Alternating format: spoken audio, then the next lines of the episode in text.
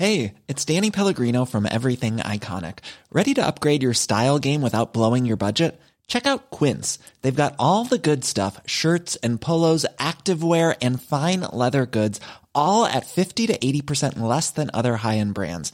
And the best part? They're all about safe, ethical, and responsible manufacturing.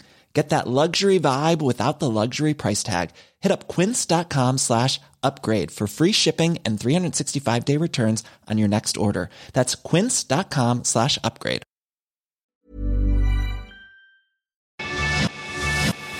Te lo cuento. Tu dosis diaria de noticias. Es jueves 8 de agosto y aquí en Te lo cuento te vamos a dar tu dosis diaria de noticias para que empieces tu día muy bien informado. Tres gobernadores en cinco días. Son los que lleva Puerto Rico mientras pasa por una de las crisis políticas más fuertes de los últimos años. Hagamos un breve recap. Resulta que la semana pasada el gobernador Ricardo Rosello renunció. Acuérdate que a mediados de julio se filtraron algunos mensajes privados en los que insultaba a una política neoyorquina de origen puertorriqueño y se burlaba de un hombre obeso con el que se tomó una foto y hacía referencias vulgares a la homosexualidad de Ricky Martin. Obviamente eso enfureció a muchas personas que organizaron manifestaciones masivas hasta que Rosselló no le quedó de otra más que renunciar. Pero eso desató otro problema. Supuestamente su sucesor tendría que haber sido Luis G. Rivera, el secretario de Estado, pero él también participó en el controvertido chat. Entonces, Wanda Vázquez, la cabeza del Departamento de Justicia, era la siguiente en la línea para asumir el cargo, pero a ella no le gustó la idea de convertirse en gobernadora. Pidió que buscaran a otra persona y por eso Rosselló eligió a Pedro Pierluisi para el puesto. Sin embargo, la cosa se complicó aún más, porque el viernes pasado, Pierluisi, el exdelegado de Puerto Rico en Washington, se convirtió en gobernador con el apoyo de la Cámara de Representantes, pero no del Senado. Eso fue inconstitucional y ayer el Tribunal Supremo del país le dijo que tenía que renunciar y dejar a Wanda Vázquez en su lugar. Y aunque ella no lo quería, pues sí, a pesar de que ya había rechazado la oferta, ayer en la tarde asumió el cargo diciendo que Puerto Rico necesita certeza y estabilidad. No que no. Ayer la Policía Migratoria de Estados Unidos detuvo a 680 trabajadores indocumentados en Mississippi. Por si no te acuerdas, a principios de julio, Donald Trump anunció que el Servicio de Inmigración y Control de Aduanas estadounidense, el famoso ICE, iba a llevar a cabo redadas masivas en 10 grandes ciudades del país para deportar a 2.000 extranjeros. Mientras pasaron los días, el miedo de los inmigrantes fue aumentando, pero no hubo detenciones grandes hasta este miércoles. Resulta que en el estado de Mississippi, 600 agentes migratorios organizaron una macroredada en siete plantas de procesamiento de alimentos, unas de ellas de la empresa Coach Foods. Las autoridades detuvieron a 680 personas en la redada más grande en Estados Unidos en los últimos 10 años. Esto según Matthew Albenz, el director interino de ICE. Las ciudades afectadas fueron Bay Springs, Cartago, Cantón, Morton, Pelahatchie y Sebastopol, que tienen una fuerza laboral formada principalmente por inmigrantes latinos. ¿Y qué pasó con los detenidos? Los agentes los llevaron a un hangar militar para que fueran procesados por violar las leyes de inmigración.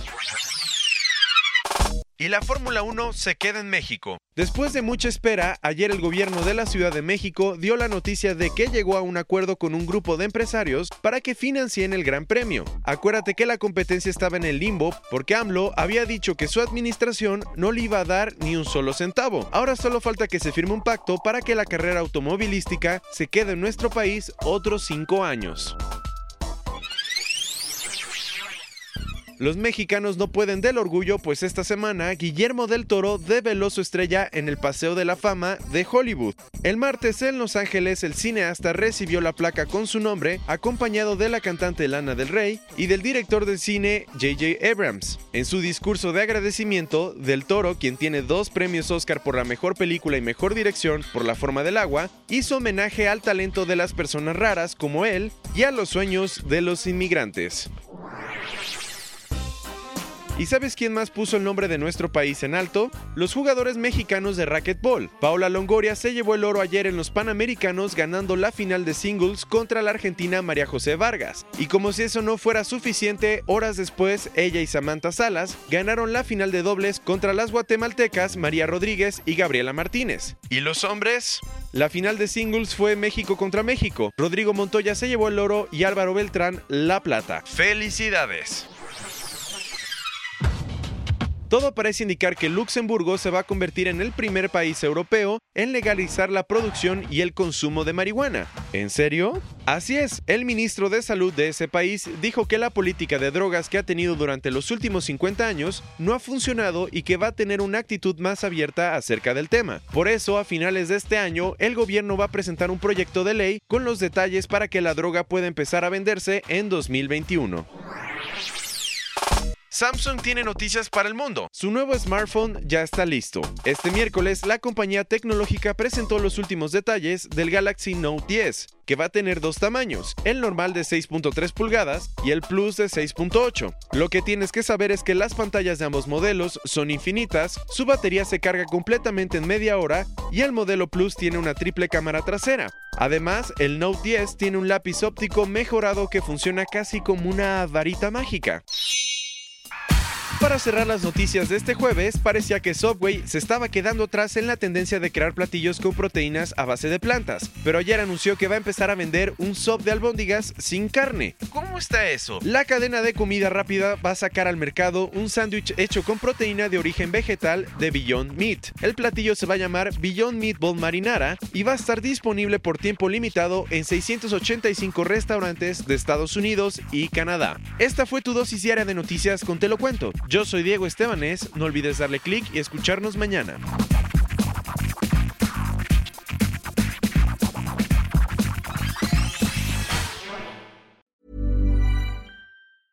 Hey, folks, I'm Mark Marin from the WTF Podcast, and this episode is brought to you by Kleenex Ultra Soft Tissues, your ally to help tackle your allergy symptoms this season. I love the change of seasons, but nobody loves pollen and all those other things floating in the air that make you sneeze during this nice weather. Kleenex Ultra Soft Tissues are hypoallergenic and allergist approved, so fight back against watery eyes and runny noses without worrying about irritating your skin. For this allergy season, grab Kleenex and face allergies head on.